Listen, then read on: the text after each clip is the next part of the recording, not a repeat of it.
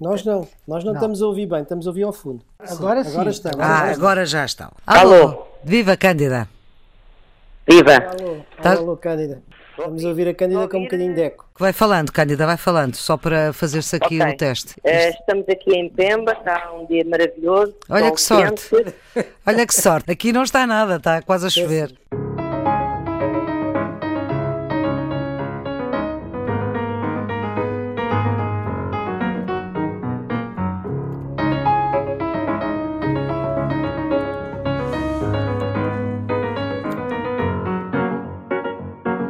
Geometria Variável número 42, a produção de Ana Fernandes, cuidados de emissão de João Carrasco, a análise daquilo que interessa da semana que passou pelos residentes fixos Carlos Coelho e Nuno Severiano Teixeira. E no sumário desta emissão vamos ter dois temas fortes: os impactos da leitura da instrução do juiz Ivo Rosa sobre o caso José Sócrates, as declarações, a entrevista, o PS, o governo.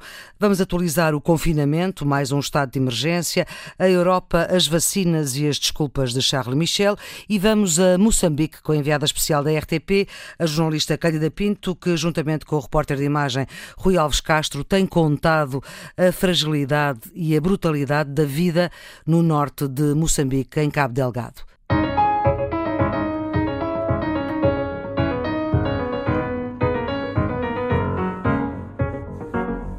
Viva, Cândida Pinto, muito obrigada por te juntares a nós. Olá.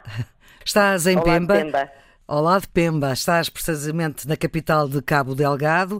Tu já descreveste a cidade de Palma, que foi alvo de ataque, que já foi uma cidade fantasma, já o ouvimos aqui contar pelo correspondente também da RTP em Moçambique, Pedro Martins. Hoje já não é, já o contaste que não é, já estiveste em Monte Poês. E o que nós te perguntamos é o que é que há ainda para contar de uma população que tem sido chacinada, que foge para o mato ao som de tiros, que não sabe dos seus. O que é que fica por contar? Há muita coisa por contar, porque esta situação é muito complexa e tem zonas de grande opacidade. Não há uma clareza sobre uh, o número de vítimas que este conflito uh, já provocou. Há muitas pessoas que não sabem, há muitas famílias uh, que não sabem dos seus familiares, porque este movimento de deslocados, estamos a falar de cerca de 700 mil pessoas, praticamente 30% da população de Cabo Delgado, tem andado em movimento a fugir às zonas de conflito mais exposto. 700 mil pessoas sim, sim. de um lado para o outro. São, são 700 mil o, o número de deslocados, é o uhum. número uh, que existe atualmente. Portanto, é um número muito elevado de pessoas que andam de umas zonas para outras. É preciso ter em conta que as comunicações, por exemplo, em Palma, só foram restabelecidas esta semana, portanto, desde o dia 24 de março até esta semana não havia contactos. Uh, tem acontecido, por exemplo, a muitos deslocados, alguns que estão aqui em Pemba, tomarem agora conhecimento dos membros da sua família que já não existem. Uh, e, portanto, há o número muita de mortos, coisa ainda por saber. O número de mortos, número de mortos nem se consegue... Uh, eu, não me atrevo, eu não me atrevo a identificar o número de mortos porque as próprias autoridades não estão a divulgar nenhum, nenhum número de mortos, ou seja, falava-se em 2.600, mas, enfim, uh, parece-me um pouco, um número um pouco fictício. Portanto, eu creio que no conflito de Cabo Delgado há mais coisas por saber do que aquelas que já se sabem.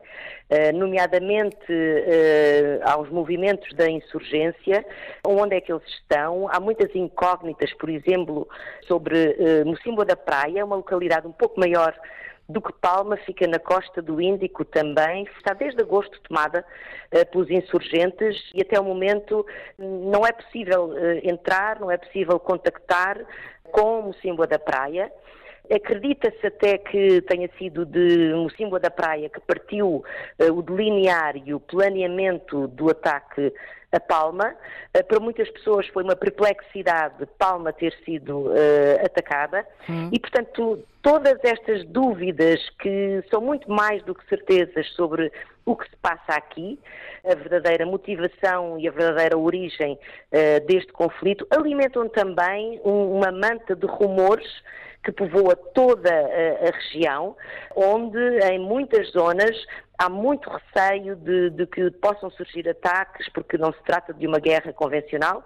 Trata-se de uma guerra de guerrilha que, que, enfim, pratica a surpresa dos ataques, de uma violência atroz e, portanto, há, há esse receio pairante, não é? Portanto, isso mantém-se. Por outro lado, as forças de defesa e segurança de Moçambique de facto entraram em força em Palma. Daquilo que podemos verificar, eh, uma presença militar muito forte, dentro da localidade, da Vila de Palma, eh, mas mesmo assim, apesar disso, não deixa de haver um incidente ou outro o que faz com que as pessoas vivam nesse equilíbrio instável entre ficar e não ficar.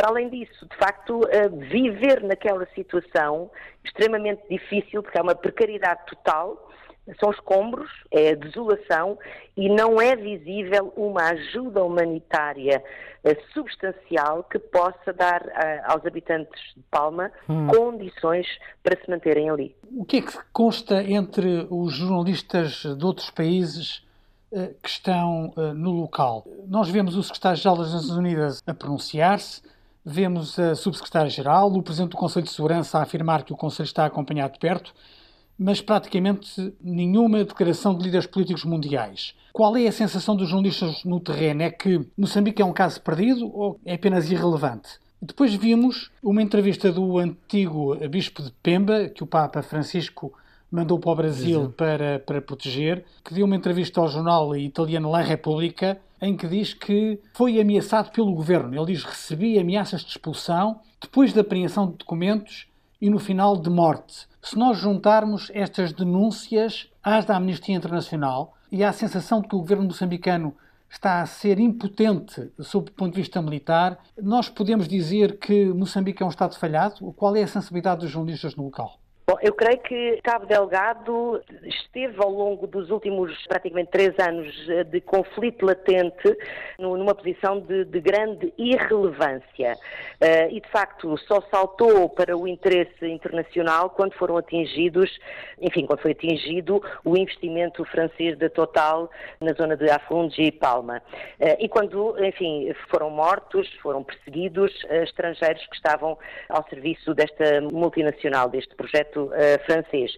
Portanto, isso deu-lhe um, eh, um impulso diferente porque até aqui, nos últimos três anos, nós vimos uma certa irrelevância e um não olhar para a situação uh, que aqui se passava. Ora, o, o, tempo continua a passar e, portanto, claramente, desde o primeiro ataque a Mocimboa da Praia em outubro de 2017 até agora, os insurgentes, ou seja lá quem for, não estiveram parados e, e de facto, organizaram-se, planearam um ataque que aconteceu num dia preciso em que, enfim, a Total ia reabrir e recolocar em funcionamento o seu projeto. Curiosamente, eu não vi aqui jornalistas franceses, eh, que me deixou um pouco perplexa. Há, por um lado, as autoridades de Moçambique têm tido alguma relutância numa intervenção internacional de algum tipo, mas creio que a cimeira da semana passada dos países da Comunidade da África Austral veio alterar ligeiramente essa situação, no sentido de enviar para aqui uma missão técnica, uma missão de peritos para avaliar a situação, coisa que eh, ainda não aconteceu mas há uma preocupação, eu acho que Palma eh, levantou uma preocupação de o alastrar uh, do conflito em Cabo Delgado aos países vizinhos e, portanto, tornar-se um conflito regional de uma maior dimensão. Claramente é uma situação uh, em que uh, o Ocidente não parece muito interessado do ponto de vista da questão humanitária, que é gritante, é absolutamente gritante o que se vê aqui do ponto de vista humanitário.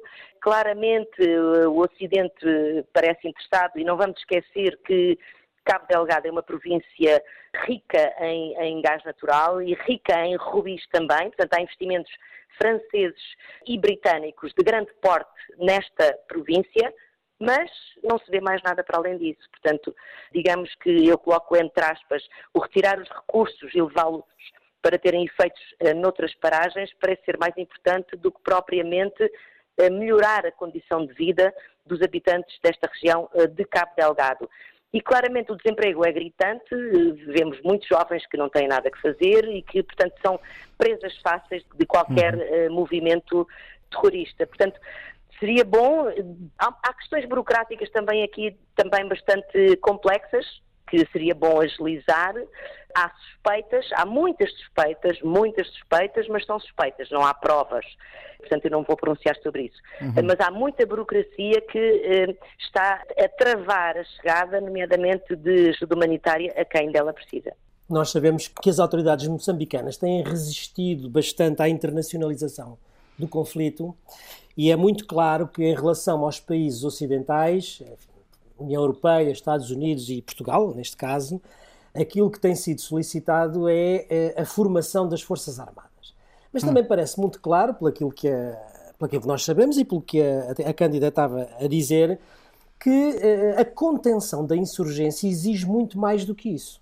E como o problema está, em certo sentido, a alastrar-se às zonas fronteiriças, a minha pergunta é se se encara ou não a possibilidade de uma intervenção não das potências ocidentais, mas das potências regionais, no sentido de conter um eventual conflito regional. Ou seja, nós sabemos que no próximo dia 29 há uma reunião dos países da Comunidade eh, de Desenvolvimento da África Austral isso tem repercussão? Alguma ideia de que a comunidade de desenvolvimento da África Austral provavelmente liderada pela África do Sul, mas também não sei qual será o papel de Angola, possa ter uma intervenção mais forte e mais direta hum. militar no terreno?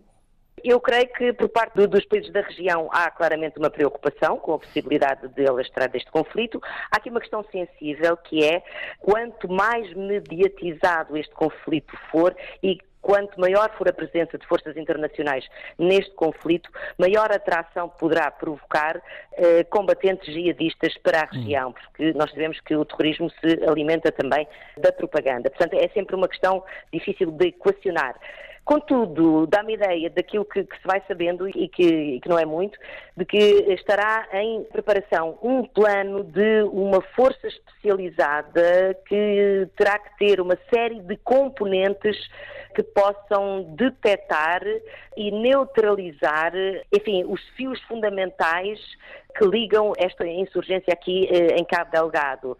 O planeamento, a instrução, o fornecimento de armamento, tudo isso. Portanto, hum. é, é, do interesse e há indicações de que uma ação estará a ser planeada. Que tipo de ação visível, invisível, eh, estará a ser uh, preparada. Não se sabe. as forças de defesa e segurança de Moçambique são extremamente parcas em, em falar sobre a situação em si, evitam falar sobre, sobre o assunto, alegando que estão, de facto, a trabalhar nele. E, e, isso é um facto, estão de facto a trabalhar nele, mas, portanto, em relação àquilo que vai acontecer, claramente dá-me ideia que Cabo Delgado necessitaria de uma ação de algum tipo com componentes diferentes ao nível do equipamento, ao nível das informações, ao nível da capacitação para encarar um terreno com a dificuldade de uma insurgência numa zona de mata e que isso provavelmente poderá vir a acontecer, embora não se saiba como, e provavelmente uhum. vamos saber depois dessa ação ter realizado. Há também alguma pressa, eh, ao mesmo tempo é detectada por parte de, de, de Moçambique, que gostaria de. Enfim, há, há, muita informação contraditória em relação àquilo que de facto está a acontecer para além de Palma, para além daquilo que nós vimos em Palma, que é a presença dos militares.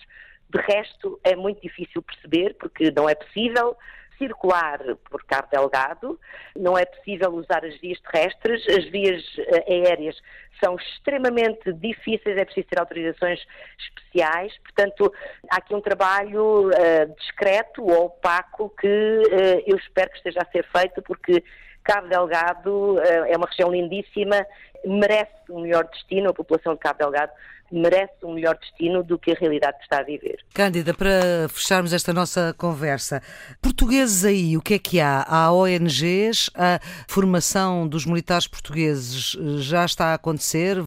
A formação dos militares moçambicanos por parte das equipas de militares portugueses eh, está eh, a acontecer a uma velocidade enfim, não muito acelerada, mas uh, está a acontecer.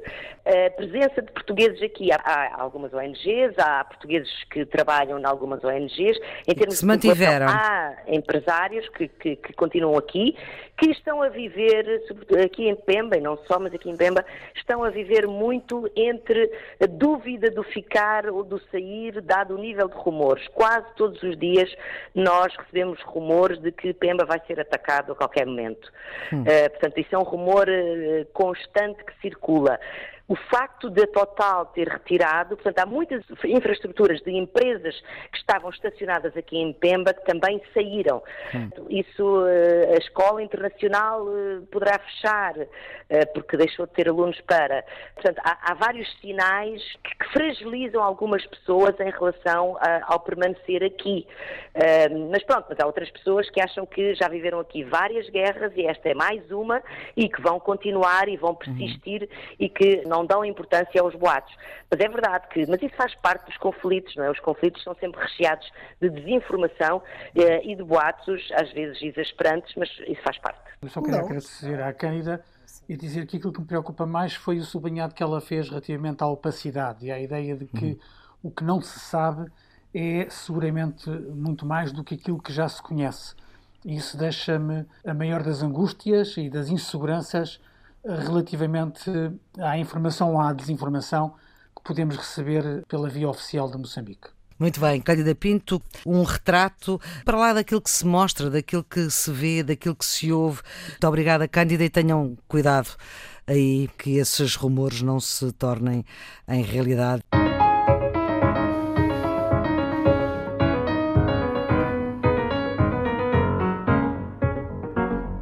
Falamos agora de um dos casos desta semana. Falamos uma semana depois da leitura do juiz de instrução Ivo Rosa, ainda o que não se disse sobre o caso José Sócrates. Ivo Rosa, o juiz que afastou os crimes por prescrição, discutem-se também os prazos desta prescrição, confirmou a ida a julgamento de José Sócrates por seis crimes, três de branqueamento de capitais e três por falsificação do documento. O caso político, no PS, no governo e no mundo político, ninguém aqui é jurista, mas como é que olham para este caso, onde parece que quase já tudo está dito, mas se calhar ainda falta dizer muita coisa? Toda a gente refere este julgamento como um julgamento político. É político na medida em que o seu protagonista é uma figura política, uma figura pública. Foi Primeiro-Ministro durante seis anos. Os crimes. Uh, cometidos foram durante o exercício de funções. Mas a peça judicial em si, o procedimento não é um procedimento político, é um procedimento judicial. E sob esse ponto de vista, convém sublinhar que ele não está sequer no meio, ainda estamos no início. Ou seja, estamos no início da acusação. O que se está a decidir neste momento é quais são os crimes que irão a julgamento. O que significa que, se todos os prazos forem esgotados, temos mais de 10 anos deste processo. É? E se ele resultar numa condenação, estamos a 20 e tal anos do final de, desta, desta história. O que significa que politicamente José Sócrates morreu, que uh, tem isto às costas uh, mais 20 anos pelo menos. Um exemplo concreto é o recurso desta decisão de instrução. Portanto, o que o juiz Ivo Rosa decidiu é quais são as matérias sobre as quais o julgamento vai centrar-se. Esta decisão de Ivo Rosa vai ser recorrida. O Ministério uhum. Público já anunciou que vai recorrer. E já anunciou que precisa de 120 dias fazer Quatro meses. Quatro meses. Mete no meio as esferas judiciais. De acordo com as normas de processo, idêntico tempo terá que ser dado depois à defesa para, para preparar a, eh, a sua defesa. Ou seja, o processo de recurso sobre a decisão de Ivo Rosa só vai subir ao Tribunal da Relação no próximo ano. Ah, pois a relação pode demorar um ou dois anos a decidir. Portanto, a relação pode só em 2023, no limite em 2024, decidir qual é, afinal, o conjunto de crimes pelos quais José Sócrates vai responder em julgamento. Portanto, estamos no início do processo e é bom que isso seja claro. Agora, não quero fazer ironia, até pode calhar mesmo em cima da data das eleições em 2023. Sim, essas coincidências podem acontecer porque os tempos da justiça e os tempos da política são, são tempos diferentes. Os calendários não são articuláveis. Agora, o que é que está em causa? Na substância, nós já sabemos. O Ministério Público acusa José Sócrates de 189 crimes. José Sócrates e outros. 28 arguídos, 189 crimes. Ivo Rosa limita isto a 17. Na prática, destrói praticamente toda a acusação. E dos 28 arguídos, só 5 é que são acusados para lá, como a Maria Flor Pedroso já recordou, haver interpretações diferentes relativamente àquilo que está prescrito e àquilo que não está prescrito. Aquilo que eu acho que agitou mais a opinião pública foi a circunstância de todos os crimes de corrupção terem sido afastados. Precisamente é uma... por prescrição. Sim, porque Ivo Rosa, nas suas considerações, considera que houve corrupção. Uhum. Só que eh, ela não pode ser julgada porque, na sua opinião, já foi prescrita. Mas este juízo, se quisermos, eh, moral sobre a conduta do Primeiro-Ministro, uh, até a decisão de Ivo Rosa está contemplada. Nós estamos perante uma circunstância que eu não percebo porque é que José Sócrates cantou vitória com esta decisão. Eu percebo que, sob o ponto de vista tático do processo, a decisão é útil na medida em que deixa cair a maior parte das acusações. Mas é uma acusação que diz que ele é corrupto. Um, Se bem portanto, que ele não a reconheça, como vimos na entrevista esta semana à TVI, não é? Ele diz é que Ivo Rosa lança novas acusações, portanto, uh, persegue por crimes que não constavam da, da acusação do Ministério Público e ele acha que ele não pode fazer isso. E, portanto, na prática, José Sócrates tem um discurso em duas linhas. Diz aplaude Ivo Rosa, aliás, aplaudiu pela circunstância dele ler a decisão em direto e por ter dado publicidade, felicita em tudo o que significa útil para a defesa, de deixar cair a maior parte das acusações, mas aquilo que são novas acusações critica porque acha que essas novas acusações não são possíveis. E, portanto, é um bocado a, a lógica do jardineiro que diz que deve ser sol na eira e chuva no nabal. Quando a decisão é boa, ele elogia, quando ela pode ser desagradável, ele critica.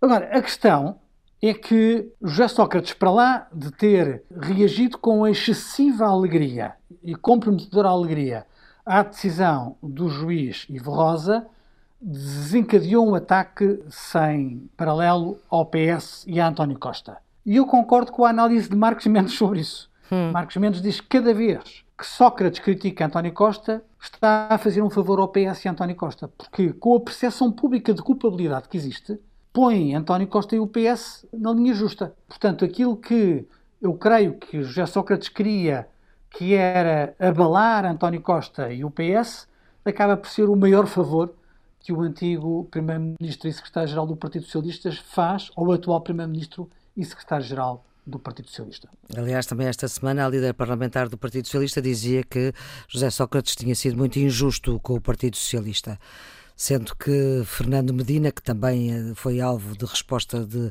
José Sócrates, a dizer que esta forma de atuar do antigo Primeiro-Ministro é um golpe na confiança das pessoas na vida política.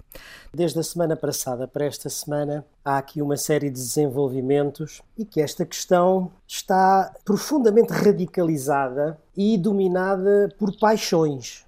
Paixões de um lado e paixões do outro. E aquilo que eu penso que era importante era apelar um pouco à moderação e, sobretudo, introduzir alguma racionalidade na análise do que se passa. Alguma serenidade, se quiser, Maria Flor. Bom, sem entrar no caso em concreto, três observações têm a ver com o impacto político que o caso tem sobre o nosso sistema democrático. A primeira observação tem a ver com o funcionamento do Estado de Direito. E esta, para mim, é a questão fundamental.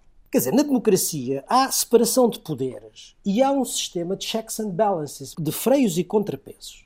E as decisões dos tribunais têm que ser enquadradas nesse quadro do Estado de Direito. Dizer, eu posso não concordar com a decisão do tribunal, mas em democracia eu tenho que a respeitar. Porquê? Porque a discordância que eu tenho com a decisão do tribunal é dirimida não na opinião pública, mas nos recursos judiciais ao Tribunal Superior. E, portanto, a primeira coisa que me parece importante é sublinhar aqui a importância do Estado de Direito. Não deve haver lugar a julgamentos populares, a linchamentos públicos e, sobretudo, a petições para a admissão do juiz. Isso não é aceitável, sobretudo quando isto é feito por pessoas enfim, que têm responsabilidades na nossa vida pública. Isso enfraquece o Estado de Direito e afeta a credibilidade das instituições democráticas. E eu julgo que esse é o primeiro princípio que temos que sublinhar: o respeito pelas decisões e pela independência dos tribunais. E as nossas discordâncias são enfim, dirimidas no processo judicial que está em desenvolvimento, como o Carlos, aliás, disse, se calhar ainda estamos no princípio, não é? Mas, aliás, Segundo... também vamos ver qual é que é o futuro dessa petição, não é? Portanto... Sim, é, é, é, nula, não tem nenhum valor. Segunda, segunda nota eh, tem a ver com, a Maria Flor também sublinhou, nenhum de nós é jurista, mas como cidadão que está preocupado com a credibilidade das instituições, há algumas perplexidades que me suscita o funcionamento da justiça já o disse outro dia, mas volto a sublinhar, a morosidade da justiça. Já vimos que desde o início do processo até à decisão instrutória mediaram praticamente sete anos, e como o Carlos estava a dizer, isto pode-se prolongar por mais 10 ou mais 12, e obviamente isto não é bom. Isto não é bom para a justiça, não é bom para os arguídos, naturalmente,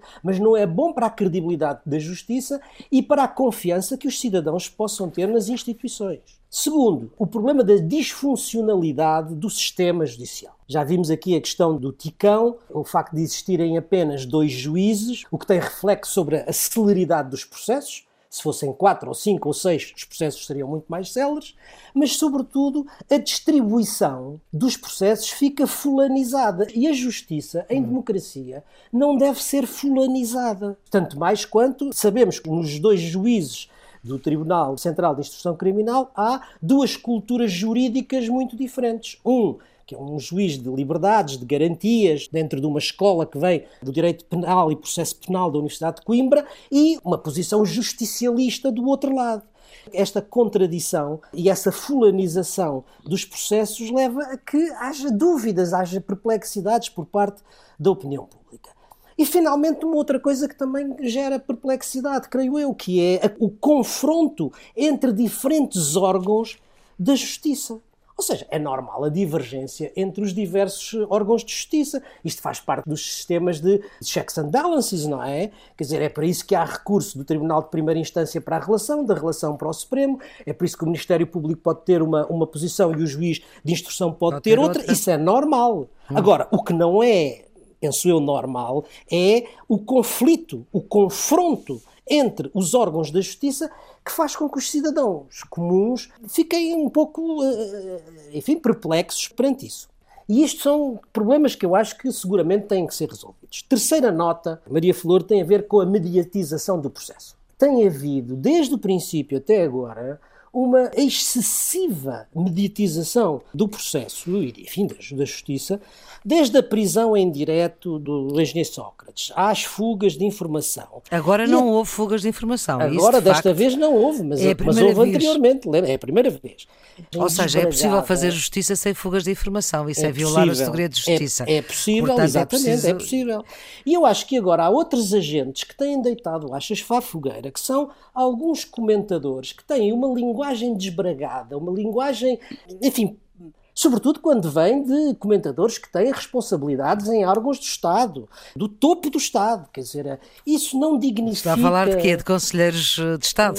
Sim, estou a falar, estou a falar quer dizer, há maneiras e maneiras, há linguagens que são dignas e há linguagens que são menos, menos próprias. Eu acho isso, de facto, tem depois um impacto. Essa forma de tratamento hum. de, do assunto tem depois impacto na opinião pública e tem impacto na justiça. Ou seja, é, esta excessiva mediatização tem uma pressão enorme sobre a justiça e é, em certo sentido, um incentivo ao populismo, à, à digamos, à, à, interpretação justicialista das coisas. Finalmente, a questão da oportunidade da, da, da, reforma do sistema de justiça. Hum. Obviamente que isto mostra que o sistema de justiça tem problemas e que tem que ser reformado. Agora, eu acho que deve, é, enfim, é uma opinião como cidadão, não é? É importante que isto sirva de motivo para iniciar uma reflexão e uma reflexão profunda sobre o nosso sistema de justiça e sobre aquilo que o pode melhorar, mas acho que as decisões não se tomam a quente sob o efeito das paixões. Hum. Acho que as decisões se tomam a frio, com racionalidade e em tempo e em tempo próprio. A reforma do sistema de justiça no seu conjunto eu acho que isso exige uma reflexão, um debate público e um amadurecimento que não pode ser feito a, a quente. José Sócrates teve um tratamento uh, por parte da Justiça, inclusivamente 11 meses preso, porque ele é quem é. Não fora ele quem é, e provavelmente, mesmo com estes crimes, isso não teria acontecido. Isso não sei. Não sei se, se a justiça é feita ad hominem ou se tem um princípio geral. Sinceramente, não acho que José Sócrates tenha sido prejudicado por ser quem é. Acho que muitas vezes o comportamento dele não ajuda, mas não tenho essa sensação. Eu acho é que os indícios relativamente aos crimes cometidos eram tantos, tão significativos e tão ligados às funções que a Justiça receou. Eu não conheço o processo e, portanto, não sei se receou bem, se receou mal, mas quero acreditar que receou bem que se ele estivesse em liberdade podia comprometer a obtenção uh, das provas necessárias, portanto, podia prejudicar a investigação. Eu acho que a detenção tem a ver com isso. Repare, ele tinha acabado de deixar de ser primeiro-ministro, tinha capacidade de influência. Os atos imputados tinham a ver com o exercício das suas funções. Bem, eu acho que é legítimo pensar que, uh, em liberdade, ele tinha mais condições para impedir ou para dificultar as investigações do que, do que detido. E, portanto, admito que a detenção eh, estivesse bem fundamentada. Não, não tenho nenhuma teoria da conspiração para presumir que ele tenha sido injustamente detido. Não me parece que se possa formular essa insinuação. Acho que o engenheiro Sócrates adota uma estratégia que é própria da sua personalidade, que é uma o estratégia de combate. Feroz, não é? Não é? Exatamente, uma estratégia de combate, de confronto, aliás, às vezes com uma agressividade que, que é excessiva, e eu acho que isso não lhe é favorável. Não vem a seu favor, porque ele poderia até encontrar alguma empatia invocando o tratamento, em certo sentido, violou algumas das garantias individuais. Enfim, uhum. aquela prisão em direto eu acho que é uma coisa difícil de, de, de, aceitar. O tempo excessivo que passou de prisão preventiva, as fugas de informação, há todo um certo número de coisas processuais que eh, poderiam criar alguma empatia do ponto de vista público, mas não é. O confronto e a atitude de combate frontal, enfim, retira também essa possibilidade. Ainda em a relação entre José Sócrates e o Partido Socialista, eu hum. acho que o Partido Socialista definiu desde o início uma posição que tem mantido, que é uma posição de separação entre o que é o caso judicial e o que é a vida política. Eu creio que o Partido Socialista fez muitíssimo bem, porque ao contrário do que acontece em outros casos, enfim, que envolvem alegada corrupção por essa Europa fora, não é? Em que Estão em causa, por exemplo, financiamentos de partidos, financiamentos de campanhas eleitorais. Neste caso, não há nenhuma relação entre o que está em julgamento no caso e a vida partidária do Partido Socialista. E, portanto, eu entendo que, sem dúvida nenhuma, a posição definida de independência, de separação entre o caso judicial e a vida partidária que o Partido Socialista definiu é correto.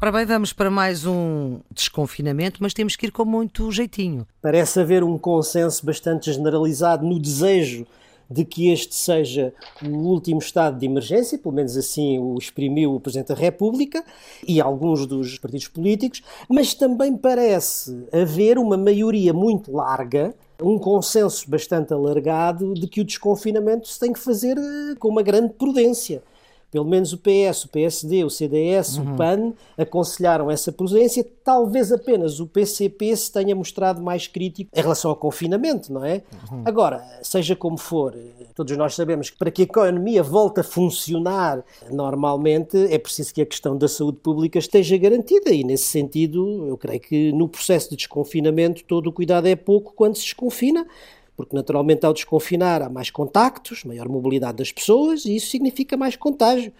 Então, com, com a reabertura das escolas, vai ser eh, evidente, não é? Portanto, é preciso o reforço da testagem, da vacinação. Bem, o Almirante Gouveia Mel disse que até junho todos aqueles que têm mais de 60 anos estariam vacinados e que todos aqueles que 70% da população estaria até setembro. Isso é absolutamente fundamental, mas enfim, quanto mais cedo, melhor. E depois resta o problema económico, não é? Mas esse também é um problema que está ligado à questão europeia. É o 15 estado de emergência, vamos ter até 30 de abril, quer do ponto de vista económico, quer do ponto de vista da fadiga nas pessoas, o desconfinamento é desejável, mas tem que haver aqui muita prudência. Muita prudência porquê? Porque a Organização Mundial de Saúde chama a atenção para o crescimento da pandemia. Eles, aliás, referem um crescimento exponencial. Eh, em todo o mundo, por exemplo, no Brasil já há mais de 360 mil mortos, há quase 14 milhões de, de infectados. Na Índia há um recorde, 200 mil casos novos todos os dias.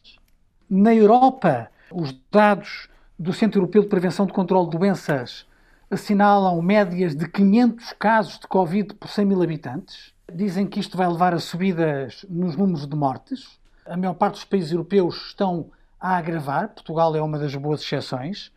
Nós, quando olhamos para o mundo, para a Europa, e mesmo para Portugal, em que Portugal é um bom exemplo na Europa, mas os números estão a subir outra Sim. vez. Hein? E o RT está um, a subir e há regiões mais complicadas. E há um problema com as variantes, hein? que são mais contagiosas e podem eventualmente ser mais letais.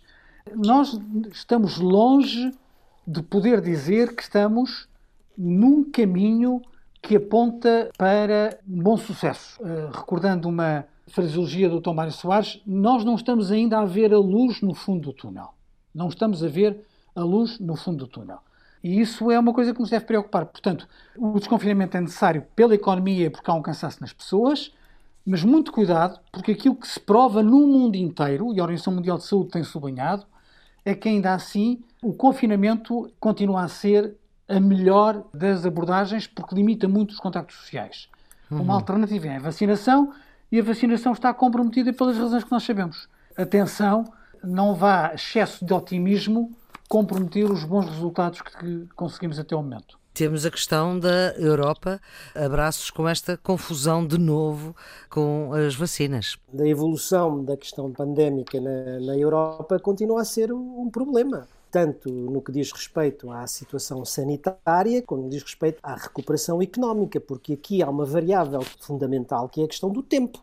A questão do tempo está a condicionar uma evolução positiva, quer dizer, no plano sanitário, depois do problema da AstraZeneca, vamos vemos agora também o problema da Johnson. Apesar da Pfizer ter adiantado a sua produção e fornecimento de 50 milhões de doses de uma forma antecipada, as outras duas que não têm facilitado minimamente o problema da vacinação no quadro da União Europeia. E depois há a questão da recuperação económica, que continua também sem uma solução à vista a curto prazo. Não é? O tempo passa é e nada acontece, uma... não é? Houve uma coisa que aconteceu e que, apesar de tudo, é positiva, que foi o anúncio que a Comissão fez de que está a preparar a emissão da dívida conjunta a um ritmo mensal, com montantes da ordem dos 20 mil milhões de euros, até prefazer os tais 750 milhões, mas continuamos à espera da ratificação parlamentar de uma série de países. Neste momento são 10. 10 aqueles que faltam: a Irlanda, a Polónia, a Hungria, a Holanda, a Finlândia, a Estónia, a Lituânia, a Roménia, a Áustria e a Alemanha. E no caso alemão, acresce a este problema a questão do Tribunal Constitucional Federal. E, portanto, tudo isto está a condicionar imenso o fator tempo e a prejudicar, obviamente, a recuperação económica da União Europeia, sobretudo em comparação com o Reino Unido e com os Estados Unidos, claro não nos leva a parte nenhuma, é apenas a satisfação intelectual de dizermos que tínhamos razão, mas uh, o ano passado dissemos é, no Geometria Variável que este era o cenário mais provável. Uh, Recordo-me de termos sublinhado a probabilidade de chegarmos ao final da prensa portuguesa sem haver um único cêntimo dos novos instrumentos financeiros colocados no terreno por não estar concluída a ratificação parlamentar desses instrumentos. Portanto, nós dissemos que isso podia acontecer, infelizmente. Não, está, não nos está. ouviram convenientemente.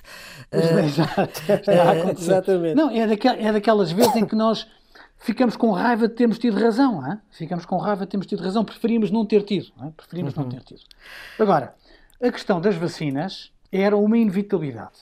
Todos nós, e bem, sob o ponto de vista humano, demos graças à cooperação internacional, ao saber científico e ao investimento financeiro que foi colocado nas novas vacinas, que permitiu recordes. Nunca no mundo se conseguiram vacinas tão rapidamente como no combate ao Covid. Agora, evidentemente que o excesso de pressa em produtos farmacêuticos tem riscos. Os riscos é que nem todas as consequências estão devidamente calculadas. Portanto, no caso da AstraZeneca e da Johnson, houve a criação de coágulos e houve pessoas que morreram. Uhum. Aqui no Geometria Variável, uma vez mais, tínhamos razão quando dissemos que devíamos respeitar o princípio da precaução, isto é, confrontados com um problema que criava eh, acidentes mortais, devíamos ter cuidado. Portugal foi um dos países que se suspendeu, juntamente com outros. Isso na altura foi controverso. Muita gente na opinião pública que disseram que não devíamos ter feito isso. Agora são cada vez mais os países que não apenas suspenderam, mas proibiram essas vacinas. Dinamarca, por exemplo. Um, e, objetivamente, há razões sérias para preocupação. Evidentemente que o que se vai fazer para ultrapassar esses problemas já está no terreno. Há países com alternativas, o próprio Reino Unido, para menores de 30 anos, já defende um plano B e não a vacina AstraZeneca. Há uhum. uh, países que estão, como o Nuno estava a dizer há pouco, pedir à Pfizer para aumentar a produção para compensar com outras vacinas. A Alemanha tomou uma decisão que me dizem que é medicamente arriscada, mas eles estão muito certos de que é o que têm de fazer, que é em pacientes que foram vacinados com a AstraZeneca na primeira dose, não estão a fazer o reforço com a AstraZeneca, mas a fazer o reforço com outra vacina, o que pode criar outros problemas, mas já decidiram que o vão fazer estamos confrontados com uh, reações diferentes. Em qualquer circunstância, isso vai ter uma consequência que é ainda dificultar mais o ritmo da vacinação. E, portanto, a capacidade de nós atingirmos uma percentagem significativa da população vacinada num curto espaço de tempo torna-se mais complexo quando há problemas de natureza clínica com as vacinas no mercado. Sugiro agora que retomemos a nossa conversa prospectiva uh, na semana passada. Temos a Europa completamente sob ataque. Sob ataque uh, e. É. Há pessoas que dizem que preferem ser americanos do que europeus. É sob ataque dos próprios. São, são geralmente os, os piores ataques. É? Vocês recordam-se daquela frase do, linda do Churchill quando foi acusado nos comuns de estar a bater nos, nos inimigos e ele virou-se para o deputado da, da, outra bancada e disse não, não, o senhor para mim não é meu, é um adversário, os inimigos sentam-se aqui eu não lado na minha bancada Ora bem, esta conversa era na, na, no seguimento do embaraço monumental que Charles Michel provocou a Ursula von der Leyen e à Europa. Houve um pedido de desculpas célebre Sofagate que não vai ficar por aqui. Houve uma conferência de presidentes do Parlamento Europeu, portanto, que corresponde mais ou menos à conferência de líderes na Assembleia da República. Nessa conferência de presidentes, Charles Michel pediu desculpa a Ursula von der Leyen. A opinião geral no Parlamento é que isso não é suficiente nem proporcional. Michel sai muito ferido na sua autoridade e na sua dignidade dizia-se no Parlamento esta semana de que ele era um político cobarde uh, e falava-se em cumplicidade com Erdogan. Eu sei que Charles Michel não precisa dos votos do Parlamento para continuar no lugar, porque claro. a presença do Conselho é eleita apenas pelos primeiros-ministros e chefes de Estado no Conselho Europeu, mas torna-se cada vez mais difícil sustentar a continuação de Charles Michel. Recorde-se que a presença do Conselho Europeu é um órgão que tem dois anos e meio de mandato. Até agora, eh, os dois únicos e últimos presidentes foram eleitos para cinco anos, portanto tiveram dois mandatos de dois anos e meio. Charles Michel pode vir a ser o primeiro eh, presidente que não vai ser reeleito. É cedo para dizer o que vai acontecer. A autoridade dele está claramente afetada. O problema é que ele é, no conjunto dos órgãos da União, o único liberal de topo. E, portanto, para ele ser substituído, tudo indicaria que deveria ser outro liberal. O liberal com mais importância que está no Conselho é Macron, e Macron não deixa de ser Presidente da República de França para pois. ser Presidente do Conselho Europeu. Claro. Não é? O outro liberal com força é Mark Rutte, o atual eh, Primeiro-Ministro holandês, mas é uh, improvável que ele não continue como, como Primeiro-Ministro. Uhum. Um, Há um cenário que tem sido colocado na opinião pública, e até em Portugal, o professor Miguel Paios Maduro foi talvez a pessoa que o, que o disse com mais visibilidade, que é a hipótese de haver uma troca, uh, passar a ser um socialista e, e uh, sugere-se que António Costa podia ser um candidato a presidente do Conselho Europeu. Mas isso Eu, também teria que deixar o governo. Teria que deixar o governo. Independente de não querer discutir neste momento se António Costa está ou não interessado nisso. Ele já o disse que não, uma vez. Parece-me pouco provável que haja uma troca de um liberal para um socialista. A ver, também não estou a ver qual é o outro socialista. Acho que António Costa é o socialista com mais possibilidade, para ser sincero. Mas a verdade é que no Conselho há mais primeiros ministros liberais do que socialistas. Portanto, enquanto que no Parlamento hum. o Grupo Socialista tem muito mais deputados do que liberais, liberal, no Conselho há mais um liberal do que, do que socialistas. Há sete primeiros ministros liberais e seis socialistas. Os liberais têm, têm mais peso no Conselho do que os socialistas. Uhum. E, portanto, hum, não me parece tão fácil assim. A substituição de Charles Michel. Admitir uma substituição de família política hum. uh, no Conselho Europeu. Portanto, o que é que nós vemos? Vemos o atual presidente Charles Michel muito diminuído. Esta foi a mais grave, mas não foi a única polémica Dele. com o atual presidente do Conselho Europeu. Não sei se, se isso será suficiente para o fazer substituir.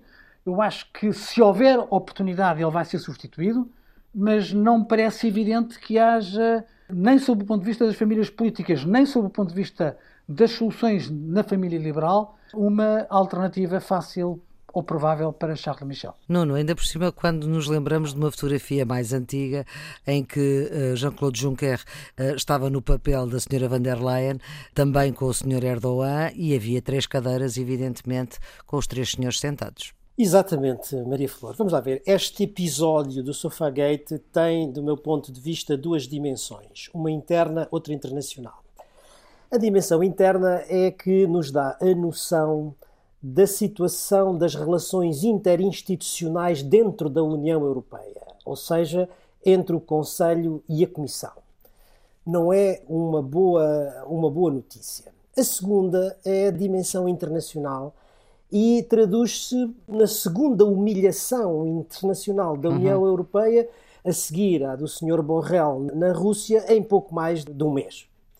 Ambas têm um protagonista chamado Charles Michel, e portanto a consequência é que, ainda que ele continue, ele está gravemente diminuído na sua autoridade política, na sua força política. Uma nota final só para uh, continuar essa especulação que especulação no bom sentido que o Carlos estava a ter relativamente à dança de cadeiras entre famílias políticas liberais e socialistas. O Miguel Poiás Maduro tem sugerido que o primeiro-ministro António Costa podia hum. preencher esse lugar. Eu duvido muito que o Primeiro-Ministro António Costa queira abdicar do seu lugar de Primeiro-Ministro. Não me parece. É um homem que costuma cumprir os seus compromissos e irá com certeza até ao fim do seu mandato. Eh, agora, é preciso dizer que se o fizesse, seria com grande vantagem em relação ao Charles Michel, não é?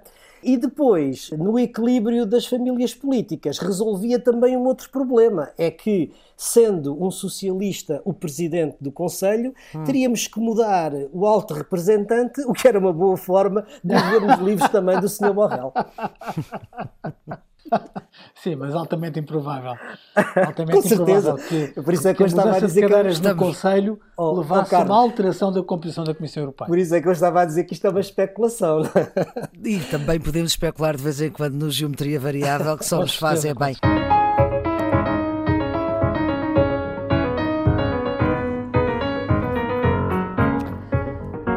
Vamos para os redondos, bicudos e quadrados. Começamos pelos bicudos. O meu bicudo é para o relatório da Europol sobre criminalidade organizada na Europa. O Series Organized Crime Threat Assessment foi apresentado este ano em Lisboa, na sede da Polícia Judiciária, hum. e tem conclusões preocupantes. Aumentou o recurso à violência e estruturas complexas de corrupção por parte das organizações criminosas.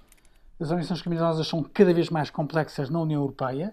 Na União Europeia há mais de 185 nacionalidades envolvidas nos criminosos 65% das redes têm várias nacionalidades envolvidas e 70%, 7 em cada 10, operam em mais de 3 países em simultâneo. Ou seja, estamos perante um crime sem fronteiras.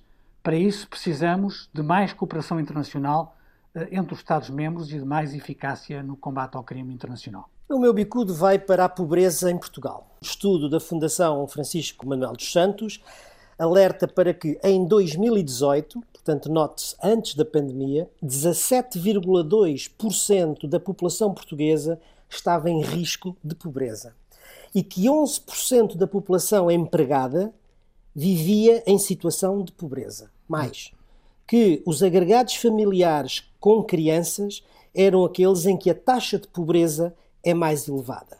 Isto antes da pandemia. Imagine-se a situação agora. Quadrados? O meu quadrado vai para o encontro entre a União Europeia e o Reino Unido sobre a Irlanda. A tentativa que a União Europeia e o Reino Unido estão a fazer para encontrar uma solução aceitável para ambas as partes para resolver a disputa sobre a implementação do protocolo sobre a Irlanda do Norte no acordo do Brexit. É uma esperança de pôr fim aos conflitos e aos tumultos que assolam a Irlanda do Norte e que podem pôr em causa o acordo de Sexta-feira Santa. Mas não é fácil. O meu quadrado vai para a impunidade policial. A notícia desta semana foi no Brasil um jovem negro de 20 anos com atraso intelectual, que ia ao mercado comprar leite, não compreendeu a ordem de se deitar no chão e foi baleado na cabeça por um polícia militar à paisana. Nos Estados Unidos, Wright, um afro-americano de 20 anos, aparentemente a polícia confundiu a pistola com um taser e em vez de hum. lhe ter dado um choque, deu um tiro e matou-o.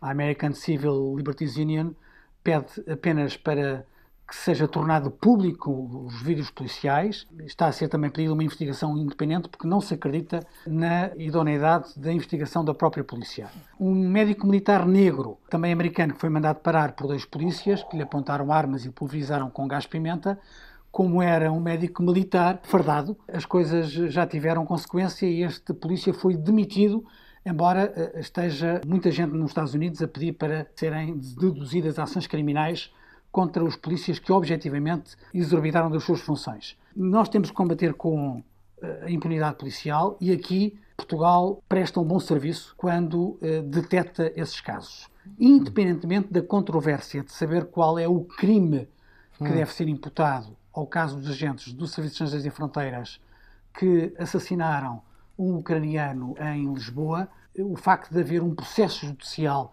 e de haver uma incriminação prova que Portugal é diferente, quer do Brasil, quer dos Estados Unidos. Vamos para os redondos. O meu redondo vai para a iniciativa da Conferência Episcopal Portuguesa em debater o papel das mulheres na Igreja Católica. Dom José Ornelas, uhum. bispo de Setúbal e presidente da Conferência Episcopal, convocou os bispos portugueses para um debate eh, que tem vindo a ser reavivado pelo pontificado do Papa Francisco. Na prática, há muitas mulheres eh, católicas a fazerem serviços como leituras, a distribuição da comunhão, a ajuda ao altar, eh, acólitos, que não lhes é permitido pela lei canónica. A revisão disto e a capacidade de atribuir às mulheres um papel de maior destaque na Igreja Católica eh, deve estar na ordem do dia. O meu redondo vai para o John Kerry na China. John Kerry está em Xangai, para negociar com a China um compromisso sólido, ou pelo menos mais sólido, no cumprimento dos objetivos globais da descarbonização. É importante porque finalmente os dois maiores emissores de carbono do mundo parecem comprometidos com a descarbonização. E vamos então para as pistas de fim de semana? Um ouvinte do Geometria Variável na Antena 1 chama-me a atenção de que nunca sugeri eh, nenhum livro de poesia Pois bem, sugiro a obra poética de Rui Belo. Eu tenho a edição de editorial Presença, mas há também uma edição do Círculo dos Leitores que reúne toda a obra de Rui Belo, belíssimo poeta que eu tive ainda a felicidade de conhecer em vida. Ele morreu em 78 e de o hum. ouvir hum. a declamar poemas dele no Liceu Nacional de Queluz, onde eu estudei. Excelente sugestão da poesia do Rui Belo. A minha, a minha sugestão vai uh, para a moda Lisboa. Para Bem. quem gosta de moda, é como eu gosto. Esta semana, entre dia 15 e dia 18, temos uma semana de moda digital multiplataforma. Pode-se ver nas redes sociais, tem uma app, na televisão no Mel. São os designers, os modelos, os fotógrafos, os músicos da moda portuguesa, com uma particularidade este ano, é a Moda Lisboa a comemorar 30 anos de moda em Portugal. Caramba, ainda nos lembramos do início, não é? Da primeira vez. 91. Muito... 91. Muito bem, nós voltamos para a semana para mais uma edição do Geometria Variável para falar daquilo que realmente interessa com o Nuno Severino Teixeira e Carlos Coelho. A produção é de Ana Fernandes, os cuidados de emissão de João Carrasco. Voltamos aqui às horas do costume. Estamos sempre em podcast, às vezes numa versão um bocadinho mais alargada daquilo que ouvimos na rádio. Portanto, mesmo que ouça, não perca a edição podcast. Tenha uma ótima semana.